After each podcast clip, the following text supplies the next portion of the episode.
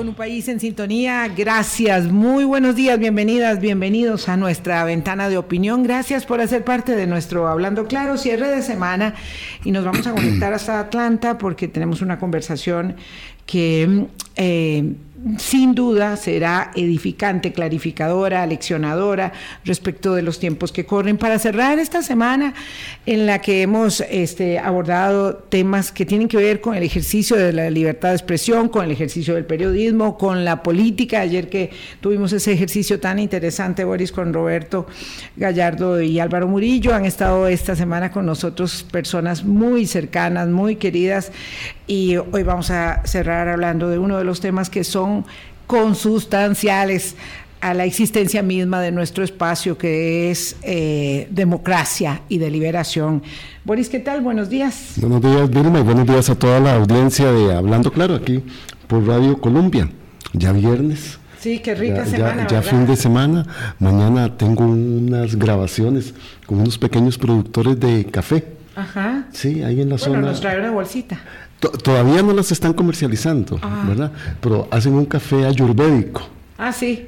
Entonces, bueno, no, la, mañana vamos a ir a conocer a las familias que producen el, que, que tienen los terrenos sembrados de café, para ir filmando Vamos todo el la proceso. y, y, una, y, uno, y Claro. unas cuantas bolsitas. Por supuesto que sí. Además es un café que no le cae nada mal al organismo. Ah, No, por supuesto, por el contrario, muy bueno. Y varias Sí. tazas al día le eh, aumentan eh, eh, la activación de metabolismo. Y bueno, nosotros aquí no nos puede faltar. No nos puede faltar. El café de la mañana. Qué semana más interesante. eh, terminó ayer en el Congreso con eh, una negociación en curso para el nombramiento de una candidata que reúna mayor consenso, que tenga más viabilidad política eh, para la Defensoría de los Habitantes. Yo creo que está claro a estas alturas que las nominaciones tanto de Eric Gularte como de doña Laura Arguedas no lograron, No lograron. eh, concitar, digamos, en la negociación política suficientes votos por una razón u otra, independientemente de ello, pues la política es arte de realidades y creo que la aspirante que ha sido eh, considerada como la más viable es al mismo tiempo la que técnicamente tiene mejores condiciones, más experiencia, ah, sobre todo para recuperar la cohesión a lo interno de la Defensoría, la credibilidad y la reputación, porque la licenciada Katia Rodríguez es una persona de gran reconocimiento y trayectoria en la defensa de los derechos eh, humanos, eh, de migrantes en general, con las minorías. ¿sí? Y De, me de la población, de la niñez. de la niñez y de adolescencia, porque es, es directora de niñez y adolescencia en este momento, me parece, en la Defensoría de los Habitantes, sino una carrera Pero, enorme. pero de además, décadas. como un preámbulo a la conversación que vamos a tener con Tatiana Benavides, es que esta es la democracia, ¿verdad? Y no como se dijo ayer en el plenario legislativo, que el acercar eh, a Katia Rodríguez como una de las personas que podría ocupar la Defensoría de los Habitantes es un atentado contra las instituciones y contra la ciudadanía. No, es parte del juego.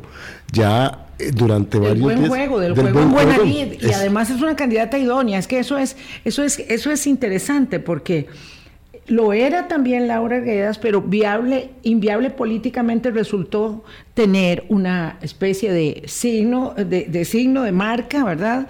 Por eh, haber aceptado la nominación como aspirante a la candidatura a la vicepresidencia de la República de la campaña pasada de José María Figueres. Eso la hizo inviable. Pero nos Eh, haría inviables a casi mucha gente, para muchas otras sí, cosas. desgraciadamente eso pasa y ahora lo vamos a ver Sí. también con Tatiana, con la política y el descrédito que genera. Ese es el precio enorme que ha tenido que pagar Laura Arguedas, eh, también con una trayectoria de, de décadas en la Defensoría de los Habitantes. Eh, y, y ayer oí palabras de muy, muy groseras, muy descalificadoras hacia su condición.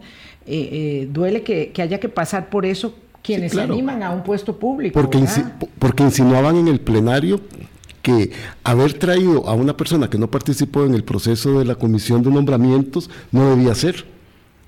Pero si ya los, cua- las cuatro personas que salieron de la comisión de nombramientos en el proceso para la, el nombramiento y la, No y la elección viables no fueron viables, hay que hacerlo. Hay que hacerlo, la institución claro. tiene que tener. Tiene que Y doña cabeza, Katia, tiene que tener dirigencia. desde que yo recuerdo, desde hace muchísimos años, es una funcionaria pública.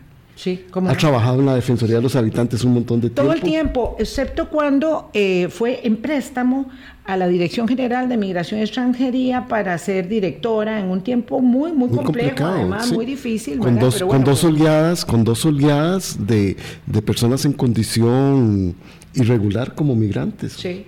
La primera de cubanos, los cubanos y, después la de los haitianos, y, extracontinentales. también. Sí, que fueron, que fueron situaciones muy complicadas, muy diferentes a cómo se manejó esta última de venezolanos que hubo en el país. Sí, totalmente diferente. Y, bueno, y recuerda, doña Katia siempre poniendo el enfoque en el respeto de los derechos, humanos de, las personas migrantes y con especial cuidado en la población de niños y niñas. Sí.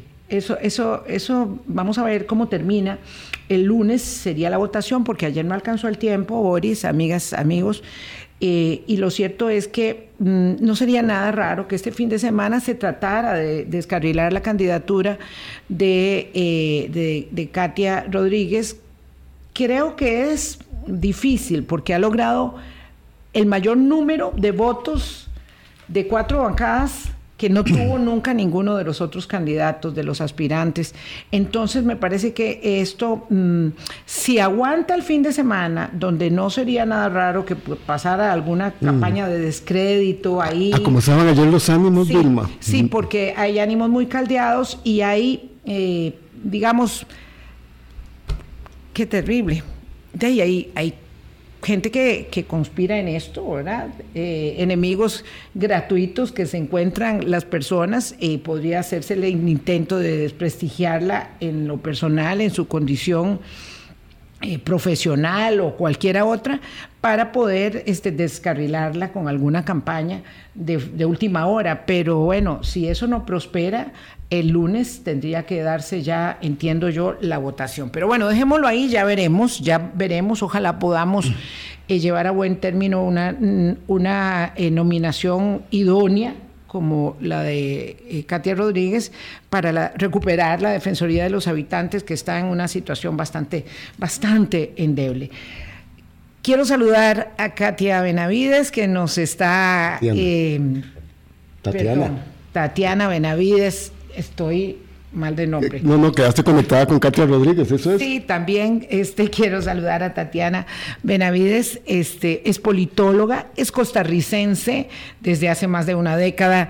Eh, vive en Atlanta, es politóloga de la Universidad de París-Sorbonne eh, y eh, ha escrito un artículo en La Nación que llamó poderosamente nuestra atención el fin de semana sobre por qué triunfan los autócratas y los aprendices de autócratas en las democracias liberales en este tiempo en Occidente.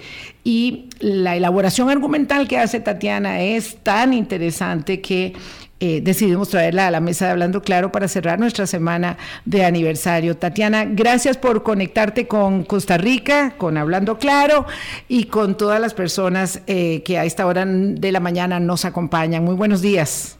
Muy buenos días, Vilma. Muy buenos días, Boris. Encantada de estar con ustedes esta mañana y en esta semana tan especial eh, para Hablando Claros también. Muchísimas felicidades. Gracias, muchas gracias, eh, Tatiana. tal vez, mm, como conversábamos ayer, el punto de partida debería ser si todos cuando hablamos de democracia, que pensamos que es un concepto básico que aprendemos desde, desde la escolaridad en primaria, estamos hablando hoy de lo mismo. A veces mm, pensamos que estamos eh, mm, conectados en diferentes frecuencias los ciudadanos y que a lo mejor temas que abordamos como ah, dando por sentado, eh, el concepto básico y mismo de, la temática de la democracia es igual para todos y a lo mejor no es así. ¿Qué pasa con la democracia y cómo es que en tantas partes hoy esto está poniendo a prueba el sistema político mismo que abrazamos durante tantas décadas? Sí, claro, eh, Vilma. Ni siquiera entre nosotros tres podríamos hoy ponernos de acuerdo sobre eh, quizá el concepto mismo de democracia. Eh, aún más difícil, ¿verdad? A nivel eh, de, las diversas ciudadanías en los diversos países este, de América Latina y del mundo. Sabiendo que la democracia en sí es, un horizonte abierto de, esperanzas y de, cuestiones normativas que, que, que, son difícilmente agotables, ¿verdad? Que tiene que ver con los, con los valores humanos y las expectativas, ¿verdad? De la, de, la vida, de la de la vida misma de la, de la ciudadanía. Entonces, desde, desde ese punto, este, las, las expectativas que tengan unos y otros ciudadanos eh, van a ser muy distintas. Y conforme este, las, las nuevas democracias, por ejemplo, en América Latina, han avanzado hacia una, eh, en términos de una eh, democracia electoral representativa, que tiene que ver pues con las elecciones eh, libres, transparentes, competitivas, donde este, además es posible organizarse en partidos políticos y bueno, y salir a votar y expresar nuestras opiniones. Poco a poco pues se, se ha ido avanzando en, en, el, en el tema de que ese, la democracia como únicamente elecciones o como eh, una democracia electoral no es suficiente, ¿verdad? Entonces, pero sabemos que también puede existir algunos estándares mínimos, ¿verdad? De lo que significa la democracia, y pero pues para muchos será eh, básicamente, pues sí, es, más esa democracia de tipo político, electoral, representativo, que dicho sea de paso ha ido perdiendo muchos adeptos en los últimos años eh, debido a la, precisamente lo mencionabas, a la, al, descrédito de la clase política y como la, ciudadanía difícilmente se siente eh, de alguna forma representada en, esos, en esas autoridades que eh, está eligiendo en las, en las elecciones eh, más recientes. Pero sí se puede tener algunos eh, estándares mínimos, pero que pueden, que pueden variar. Y es muy claro también viendo encuestas en, de los últimos años, el Latino Barómetro, el Barómetro de las Américas, em, cómo sí sale muy mal calificada eh, la, la, democracia representativa. En algunos casos, incluso algunos ciudadanos están, estarían dispuestos eh, a sacrificar eh, especialmente partes de la democracia representativa, democracia electoral, por condiciones mínimas de vida, por ingreso y por servicios. Esa ha sido una una, una pregunta que sale, por ejemplo, en el, barómetro de las, eh, de las Américas y que deja muy claro, ¿verdad?, que la, la ciudadanía no está contenta únicamente con esa democracia eh, que lleva solo a elecciones, sino que está esperando eh, cosas más concretas, eh, que tiene eh, demandas muy específicas y que, que también cada día son más complejas y más diversas, ¿verdad? Es, es, es, es, un mundo en este momento en que además las diferentes generaciones, cómo varían, en el caso de, de, Costa Rica, como lo plantea muy interesantemente el Estado de la Nación, como de, de acuerdo a las diferentes generaciones, qué difícil también para los partidos políticos y para las autoridades también, pues lograr satisfacer las distintas y canalizar las distintas demandas de la, de la ciudadanía porque la, incluso las expectativas de las, de las generaciones mismas eh, varían muchísimo, ¿verdad? Entre los jóvenes y entre, por ejemplo, las poblaciones que rondan más los 50 años. Eh, entonces, pues sí, muy difícil que eh, coincidir en el tema de, de, lo que es la democracia, pero definitivamente muy claro que la democracia electoral no es suficiente. Doña Tatiana, qué interesante este contexto que usted nos da, porque usted habla de que deben haber este, líneas básicas, mínimas, para poder entender la democracia, que ya no solo se sustentan en los procesos electorales o en la libre emisión del pensamiento. ¿Cuáles serían esos otros mínimos que deberíamos nosotros considerar a la hora de querer encuadrar un concepto más integral de la democracia? Sí, básicamente sería agregar, por ejemplo, el componente liberal de la democracia que tiene que ver eh, específicamente con el balance de poderes, ¿verdad? Con un Estado de Derecho que puede, por una parte, este, garantizar eh, que no van a existir abusos de poder, pero sobre todo una igualdad de, de todos los ciudadanos y las ciudadanas ante la ley, Y que eh, también la capacidad de ese Estado para proteger los derechos y las libertades de toda la ciudadanía y cómo también esas instituciones eh, puedan entonces dar respuesta también a, las necesidades eh, de, esas poblaciones también. Entonces ese, ese, componente liberal tiene que ver entonces con forjar instituciones fuertes que puedan proteger a la ciudadanía, ¿verdad? Tanto de las autoridades o de eh, otros actores que los vemos este, cada vez más frecuentemente en nuestros países que tienen que ver, por ejemplo, con el crimen organizado. Este, y también que, que pueda proteger, eh, instituciones que puedan entonces solventar esas, esas eh, demandas de tipo económico, de tipo social, pero también en el que estén protegidos también este, los distintos derechos de la ciudadanía. Ah, Tatiana, usted plantea en el eje de la dificultad enorme que entraña el hecho incontrovertible que hay demócratas en el mundo apoyando autócratas o aprendices de autócratas, como dice eh, en el texto, eh, un asunto epicentral, y es que las personas, siendo, considerándose ciudadanos demócratas, están dispuestos a avalar, a aplaudir comportamientos que van en contra de eso que usted acaba de decir, el balance de poder, eh, la alternabilidad en el ejercicio del poder, el fluido eh, desempeño del sistema de pesos y contrapesos tan determinante en la democracia, y usted pone el caso de Nayib Bukele. Tiene más del 70% de aprobación de la población. Hoy eh, dice el diario El País de España que El Salvador, un país tan pequeño como El Salvador, tiene la cárcel más grande de América. Eso es impresionante. Para 40 mil nuevas. Para 40 mil nuevos reclusos, ¿verdad?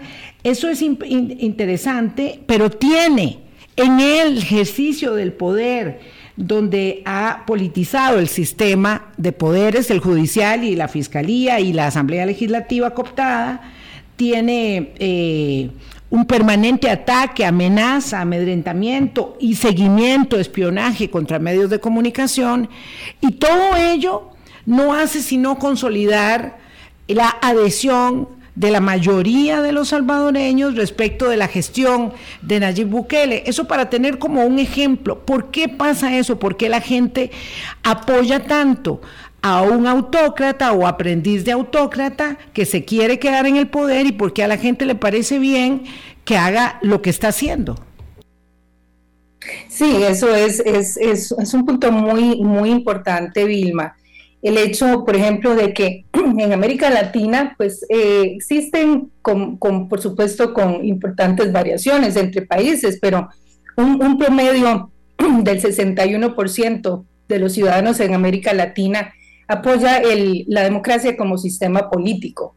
Pero entonces eh, eh, es una, existe una contradicción muy grande cuando vemos lo que está sucediendo por ejemplo, sí, en el caso de El Salvador, en el caso de México, en el caso eh, de Perú, pues en muchos otros países en, en, los que existen, entonces, frente a acciones democráticas de los líderes, un apoyo bueno, están dispuestos a apoyar eso o, al menos a sacrificar algo de democracia eh, con tal de ver eh, sus intereses políticos representados de alguna forma en esos líderes eh, electos, ¿verdad? Entonces, y aquí sin, sin, caer mucho en lo académico, pero para explicar un poquito este, en términos de las investigaciones que se que se han dado y que siempre tenemos que tener en cuenta que la investigación siempre que tiene que estar muy vinculada a la realidad y sobre todo que tiene un servicio fundamental que es que la gente entienda los fenómenos sociales y políticos, ¿verdad? Cómo funcionan para poder cambiarlos. La investigación no, no puede quedar flotando ahí arriba sin, sin traerse a la realidad y explicarse y transmitirse de alguna forma, porque solo así pues podrá este, realmente transformarse las, las diversas eh, situaciones. Entonces, este, pues eh, a través de la literatura se ha sabido entonces que, que los ciudadanos este, a, pesar en algunas, van a encontrar siempre algún tipo de comportamiento antidemocrático en diversas eh, situaciones.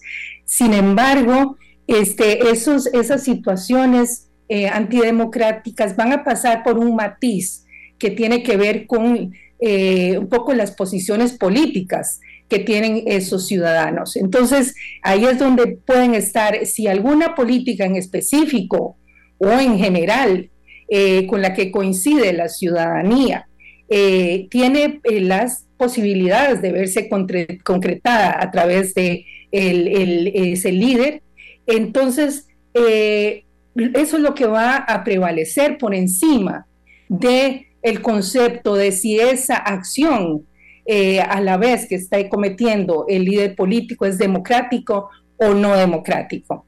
Pongamos un ejemplo este, para entender eso. Claro, yo iba siguiendo lo de la cárcel del Salvador, doña Tatiana. Una sociedad que ha vivido tan trágicamente la, la tragedia con los grupos de malas y de crimen organizado allá en El Salvador, llega el presidente Bukele, ve eso, le hace esa lectura de muchas de estas personas y va por allí no importa la violación de los derechos humanos de las personas que también han cometido estos actos eh, indebidos, pero entonces la gente está contenta porque está superando, porque está recibiendo una respuesta a esa expectativa. Es que a mí me llamó mucho la atención de su artículo porque mi expectativa como demócrata puede ser una violentación a un derecho democrático. Y le pregunto, por ejemplo, nosotros el lunes empieza nuestro curso lectivo. La expectativa mía de la democracia es que mis hijos lleguen a un centro educativo que esté bien y además que le den alimentación a ellos. Si eso no se cumple, entonces yo tengo el derecho a decir la democracia me, falló, no me sirvió. Ahí un poco en la interpretación que yo hago cuando, de su artículo, cuando usted dice mi expectativa como persona tiene que ser resuelta por la democracia. Y consecuentemente mi concepto sobre la democracia está directamente relacionado, Tatiana, con que se resuelvan esas demandas, esas esperanzas, esas aspiraciones.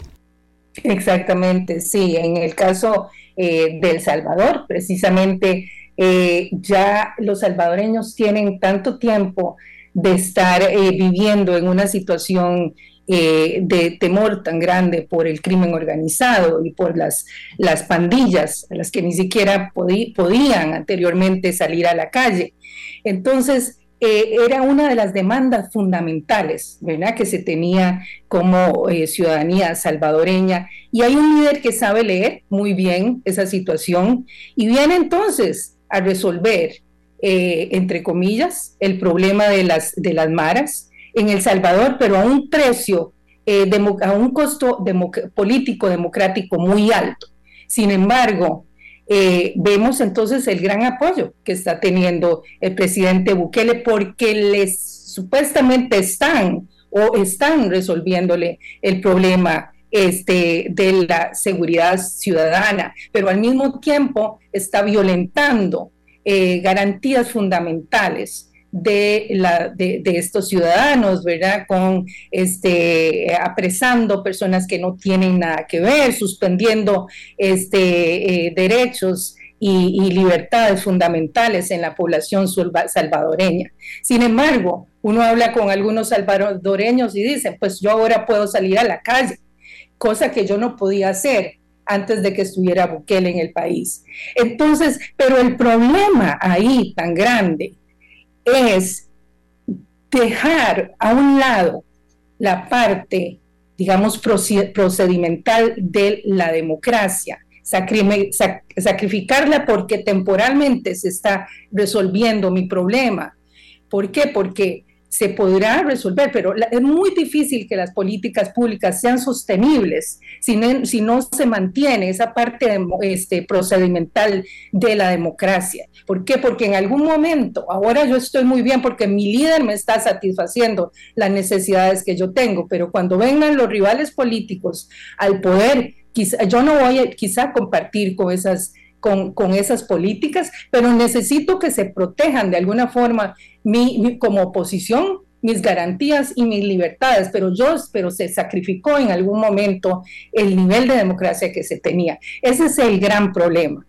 Ese es uno de los grandes problemas y entender que ambas, tanto esa democracia basada en esa democracia sustantiva, basada en las políticas públicas, cómo se satisfacen, eh, tiene que ir de la mano con el respeto a, los procedimientos democráticos, que es fundamental. No se puede separar una por la otra, pero al mismo tiempo entender las autoridades públicas que no a pura elección y a pura este, campaña política y promesa de todo, las personas no van a estar este, de cada cuatro años ya nada más yendo a votar por, porque sí, ¿verdad? necesitan satisfacer esas demandas y necesitan de verdad las instituciones responder a, los, a, las, pues, a, las, a las necesidades concretas de la población. Tatiana, muchas gracias. Voy a hacer una pausa, son las 8.26 minutos de la mañana.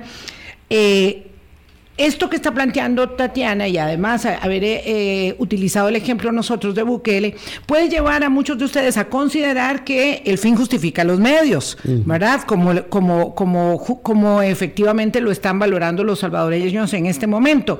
Lo que nos dice Tatiana Benavides es que finalmente el problema es que si sacrificamos el balance de poderes, si sacrificamos la alternancia en el ejercicio del poder, si sacrificamos las garantías de tránsito, eh, las garantías de libertad de expresión, de opinión, eh, mañana me llegan a detener, pero no soy un marero. No soy un marero, soy una persona ciudadana que tiene entonces un problema eh, porque tal vez mi opinión no gusta, a quien detenta el poder. Y ahí es donde la cosa se complica, ¿verdad? Vamos a hacer... además, Vilma, solo para hacer una referencia, la puesta en escena del presidente Bukele y de su esposa para la presentación de la Navidad en El Salvador del año pasado, decía, esta es la primera y la única Navidad segura que han tenido los salvadoreños hasta ahora.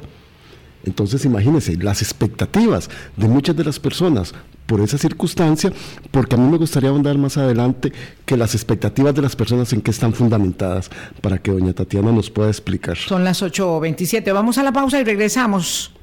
Colombia. En, en sintonía 8.29 de la mañana. Nos conectamos con Tatiana Benavides, politóloga costarricense que vive en Atlanta, que ha elaborado un artículo muy interesante sobre por qué eh, triunfan los autócratas y los aprendices de autócratas en las democracias hoy.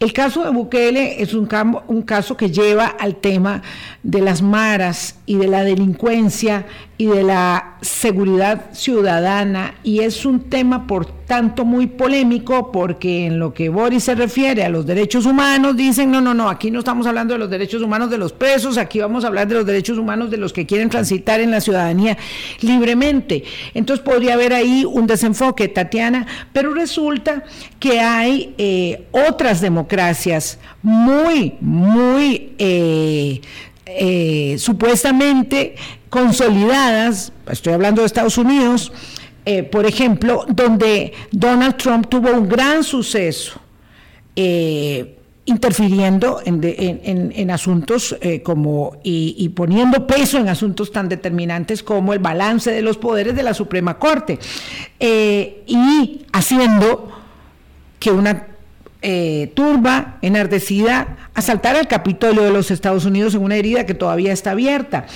Eh, Bolsonaro ni qué decir. Y hay otros ejemplos de similar naturaleza y otros embriones de eh, autocracia que se están dando en América Latina y en otras partes. Entonces, esto solamente refiere a que la gente está dispuesta a perder eh, digamos, el rigor de la definición democrática porque sus expectativas no se cumplen, como decía Boris, o hay muchas otras consideraciones también que poner en la mesa? Ah, definitivamente eh, tiene que ver con, ambas cosas, ¿verdad? Tiene que ver muchísimo con cuánto esa democracia, esas instituciones son capaces eh, de brindar los servicios y de satisfacer esas demandas que la ciudadanía está esperando, pero tiene que ver también con las particularidades específicas que está viviendo también cada país. Entonces, en, muchos países existen eh, situaciones de hiperpolarización y es el caso muy claro de los Estados Unidos, donde eh, el rival político termina siendo eh, visto como un enemigo como un enemigo político, en algunos casos casi siendo hasta deshumanizado. Entonces vemos eh, familias completas eh, divididas, eh, relaciones divididas, amistades divididas, porque la, la, separación en términos de los valores políticos, sociales, culturales, son tan, tan grandes que eh, eh, pues separa, separa eh, muchísimo a las, a las ciudadanías, ¿verdad? Entonces, y aquí tiene que ver muy específicamente también con cómo se cruzan esas, las dificultades, digamos, de las ciudadanías para castigar los actos antidemocráticos. Si sumamos situaciones de polarización, a eh, existencias de líderes que están eh, sacrificando la democracia en algunos momentos, como el caso muy claro de Donald Trump y de, y de Bolsonaro, eh, tenemos que plantear aquí, por ejemplo, si tenemos el país dividido en dos grupos muy, muy claros y que difícilmente están dispuestos a cruzar las líneas partidarias, porque cruzar eso significa cruzar un abismo muy grande, estoy dispuesto incluso a apoyar al líder político, en este caso Trump, y todo este, su narrativa de fraude y, e ir a, eh, en, la insurrección al Congreso y de todo. estoy dispuesto a apoyarlo porque nunca estaría yo dispuesto a apoyar a mi rival político. Entonces, nunca cruzo esa línea partidaria y esas implicaciones eh, eh, eh, conllevan a temas como apoyar un acto democrático tan grave como los de los actos antidemocráticos de Donald Trump. Y ese es el factor ahí de la polarización y cómo se combina también con este, los problemas de estos líderes eh, que frecuentemente están incurriendo en los abusos de poder. Entonces, sí, siguiendo la lógica de su artículo, las personas que están actuando y apoyando estas prácticas antidemocráticas no lo estarían haciendo creyendo eso, sino que es este líder está cumpliendo con mis expectativas y mis expectativas yo las construyo a partir de mi realidad económica, social, educativa, incluso hasta religiosa. Entonces podrían estar diciendo, esta es la vía. Por eso era que tan importante que usted nos señalara los parámetros mínimos, básicos de lo que tenemos que entender como democracia. Sí, bueno, y, es, y, eso es, y eso es lo difícil, ¿verdad? Ponerse de acuerdo en términos de qué, qué, cuáles son los, parámetros de democracia para todo el mundo y cómo van a estar permeados este, por su visión política. Ese, y, y algo muy importante aquí, y que han sido algunos de las de las de los descubrimientos digamos de estas nuevas investigaciones es que si bien es cierto hay grupos que deliberadamente van a apoyar eh, ¿cómo se llama?, acciones antidemocráticas de los líderes y que, y que pues, claramente son conscientes de que es una acción antidemocrática. Hay otros y, y, hay una tendencia en las democracias actuales en que no sea ese, esa aceptación del todo consciente, porque lo que yo considero que es bueno para mi país, esa, esa implementación de esa política específica, es bueno para la democracia. a pesar de que en el proceso se esté sacrificando la democracia. Claro, Tatiana, perdón que te interrumpa aquí, pero es que estás poniendo el dedo en una llaga. Esto es exactamente como decir, no, es que el problema de Costa Rica ha sido la prensa, ha sido la prensa ha sido el Ministerio Público, ha sido la Sala Constitucional. Entonces, y esto es muy importante para que nosotros, por ejemplo, Boris y yo tenemos una visión eh, compartida con usted sobre la democracia procedimental, la importancia del balance de poderes, etcétera, etcétera, el sistema de pesos y, y, contrapesos de la democracia, pero es muy importante que nosotros podamos entender para actuar en el proceso, digamos, pedagógico de lo complejo que es la democracia hoy, que hay personas que dicen, no, no, ¿y a mí de qué me sirve? Si esta prensa este, maldita solamente le ha ayudado a unos grupos poderosos y yo me convenzo, ¿verdad? Este, desde mi realidad de insuficiencias todos los días, que el problema mío lo tiene un banquero millonario, eh, o por, por, por, él tengo este problema, por la prensa, por el banquero, por el Ministerio Público y por, por todo lo que nos sirve. Y entonces ya no me importa, no me importa la Corte Suprema de Justicia, no me importa la Asamblea Legislativa, que son muchos vagos, eh, y yo estoy dispuesto a sacrificar eso que nosotros lo vemos importante, pero que para la otra persona, siendo un demócrata, no es importante. Y me gustaría poner en foco, doña Tatiana, dos instituciones que también vienen desde hace tiempo siendo arremetidas contra esto y poniéndolas en contra. La educación universitaria pública y la Caja Costarricense del Seguro Social.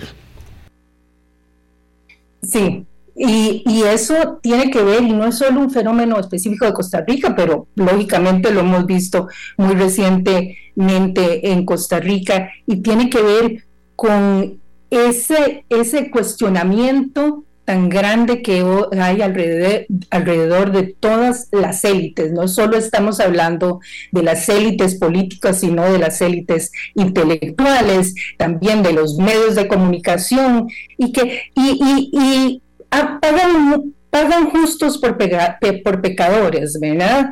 Eh, hay una gran desacreditación de, los, de, los, de la clase política, específicamente de los partidos políticos, de los congresos, ¿verdad?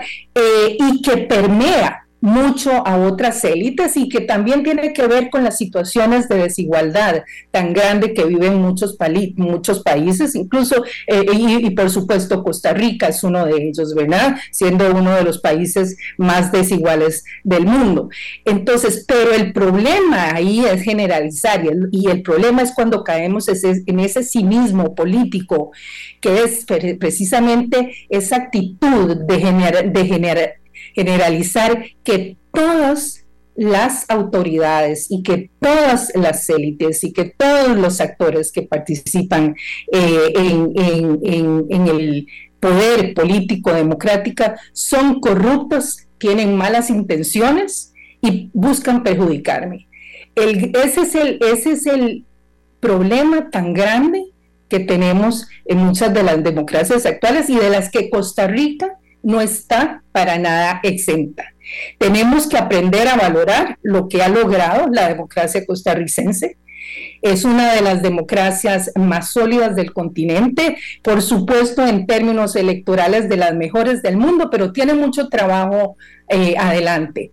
Pero el problema, por ejemplo, con los medios de comunicación es, eh, pensar que todos los medios son enemigos y que son un impedimento y, un, y que son intermediarios que más bien obstaculizan la comunicación con las autoridades políticas, perdiendo de vista que son eh, eh, cuerpos fundamentales que, que, de control político, ¿verdad? De control de, eh, vertical de las autoridades políticas. Y que sin los medios de comunicación una democracia no puede funcionar. Vamos a hacer una pausa, son las 8.41 minutos de la mañana. Ya, ya regresamos con Tatiana Benavides en conexión directa a Atlanta. Colombia. En sintonía 8.43 conversamos con Tatiana Benavides. Tatiana, ¿cómo se explica una situación tan compleja como la peruana. Si uno entiende que la gente está defraudada porque la democracia no le da carreteras, no le da educación, no le da suficientes eh, herramientas para acceder a la salud pública y ahí digamos que las demandas siempre son eh, ilimitadas y los recursos este, son limitados.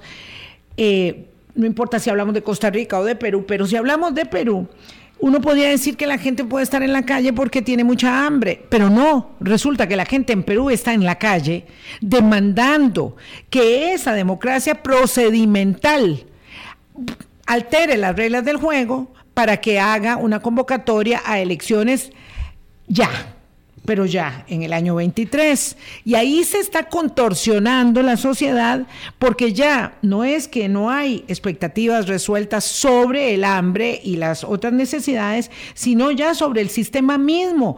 Entonces uno dice, ¿hasta dónde se puede hundir un sistema político? para llegar a un extremo como ese o hasta dónde se hunde un sistema político para haber llegado a donde llegó Venezuela. Claro, y, por supuesto eh, es, es, es, una crisis multidimensional, ¿verdad? No hay un solo factor que la explique.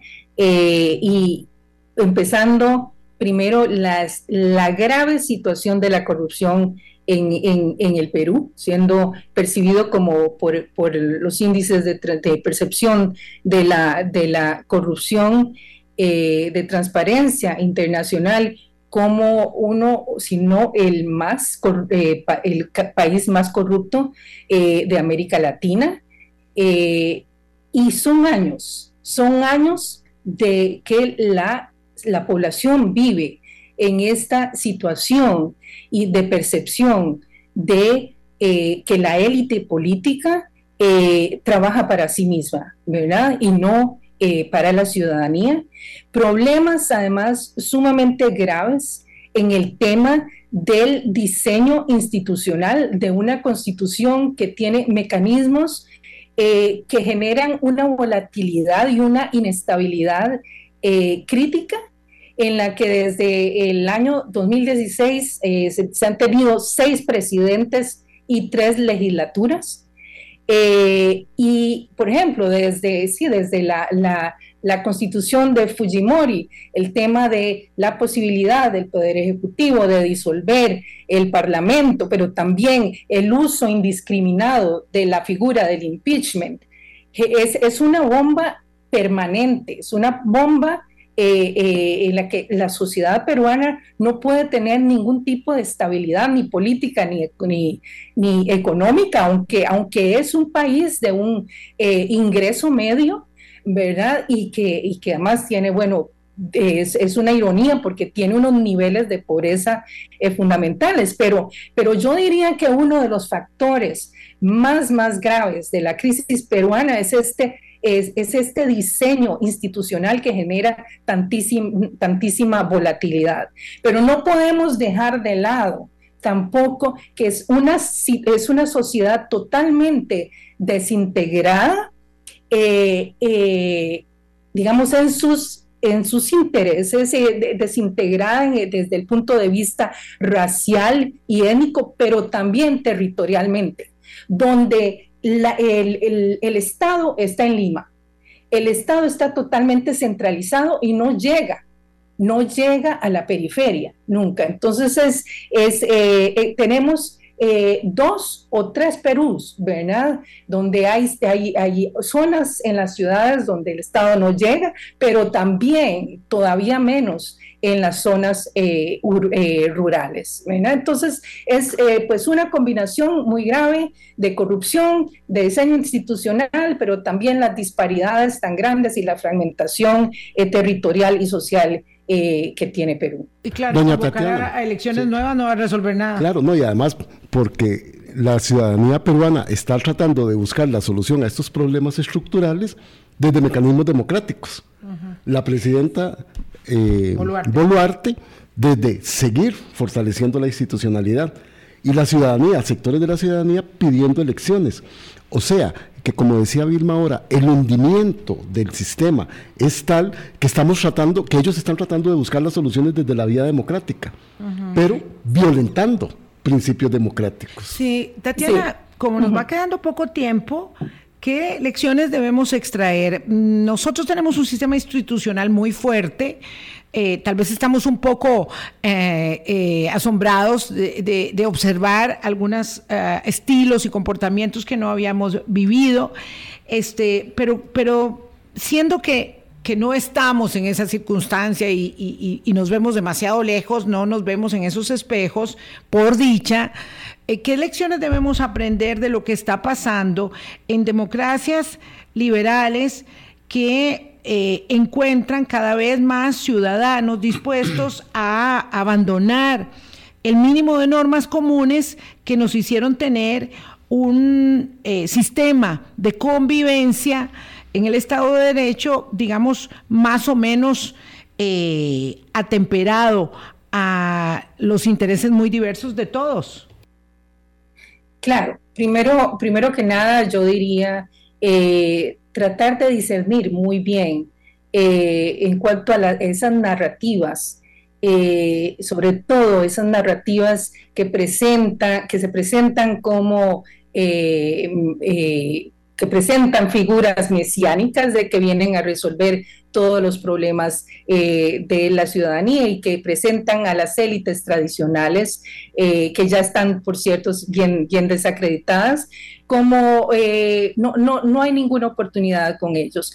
Y caer presos de esta narrativa es, es muy, muy grave porque lo que se busca es quitar a todos los intermediarios eh, políticos, ¿verdad? Como los medios de comunicación para hacer una, una relación directa con la ciudadanía, en la que no existen partidos políticos, no hay otras instituciones del Estado, no existen los otros poderes del Estado, y lo que importa únicamente es la satisfacción de las, de, las demandas y las necesidades. Y hay que, como ya lo mencionamos, tener muchísimo cuidado, de, nuevo, de que si sacrificamos esa parte a mediano y largo plazo, ya no habrá democracia.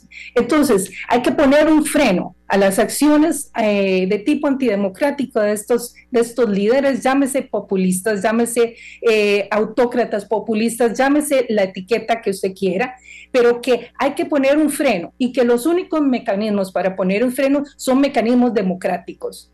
No podemos eh, ejercer mecanismos antidemocráticos porque queremos llegar a la democracia únicamente por la vía democrática se llega a la democracia.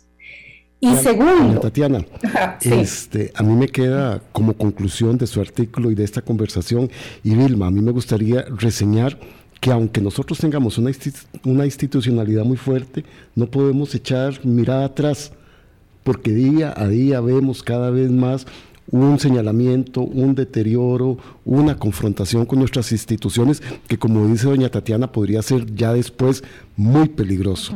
A mí me queda como conclusión de que la democracia no está hecha como un traje a la medida de cada una de las personas. Es un traje colectivo que se hace y en el cual yo tengo que mudarme, pero también tengo que entender que tiene parámetros y que tiene límites. Y mis expectativas también las tengo que ver desde ese visor democrático, aunque en algunos momentos no esté cumpliendo con mis expectativas. No te guste. Gracias, Tatiana, por haber estado con nosotros. Y, únicamente es un tema complejo, tenemos tenemos que aprender sobre ello cada día y es un ejercicio permanente que hemos eh, intentado hacer en Hablando Claro en estos 16 años. Este no es un tema que abordamos ahora. El énfasis hoy está dado por el tema eh, de la vulneración de los principios procedimentales de la democracia, pero ciertamente eh, hemos abordado esto como un énfasis desde el inicio mismo de, la existencia, de la definición de nuestro espacio. Y quiero agradecerte muchísimo, Tatiana Benavides, que eh, hayas aceptado acompañarnos y por favor cuando venga por Costa Rica nos avisa para tomarnos el café aquí en la mesa de Hablando Claro. Gracias, Tatiana. Con muchísimo gusto. Hasta luego. Muchísimas gracias a Tatiana Benavides. Se nos, se nos acabó el tiempo, ya tenemos que, que, retirarnos, pero sí, yo creo que hay que extraer lecciones. Este es un tema complejo. Nos gana muchas veces la, la irracionalidad, ¿verdad? No, no, o tenemos nuestro, propio, nuestro propio concepto de lo que es la racionalidad de la democracia y es este complejo, pero hay que aprender. De no, y además es muy lógico, de si yo tengo la expectativa de que, me hay, de que se me dé una solución a un problema desde la institucionalidad democrática y no, la, y no me la da, entonces hay que tener la perspectiva, la racionalidad de entender por qué es que no se me ha dado esa respuesta. Pero se la ha dado a otros. Y entonces, qué complicado. Sí, al final termina uno con esta sensación de que fue mi alma. Sí. Fue mi alma. Este, tenemos todos que ponernos un poquito más la mano del lado de los, de los principios de la democracia para saber cómo defenderla. Sí, lo que pasa es que es muy difícil porque cuando aparece ya el discurso más incendiario, más contestatario, pues pero es que hay que entender también que es eso. herramientas para trabajar claro. Pero hay que entender que también es ese. Tenemos que ir viendo también de ese discurso y de esa narrativa incendiaria y de quienes lo están promoviendo, qué es lo que hay detrás de esto. Nos vamos, que pasen un buen fin de semana, que descansen. El lunes vamos a ver el índice de percepción de la corrupción de eh, Transparencia Internacional del que hablaba justamente Tatiana Benavides hace, hace un momento. Cuídense mucho. Chao. Hablando claro, hablando claro.